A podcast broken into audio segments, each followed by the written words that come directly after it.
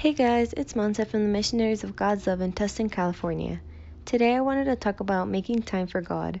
I know that nowadays everyone is busy and we make excuses to not make time for God. Even I have made excuses like that I will make time for God, but I have school or practice.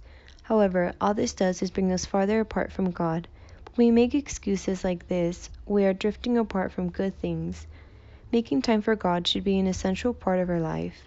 Take a moment today to talk to God and feel the peace and happiness that comes with it. I hope you guys have a blissful day. Bye.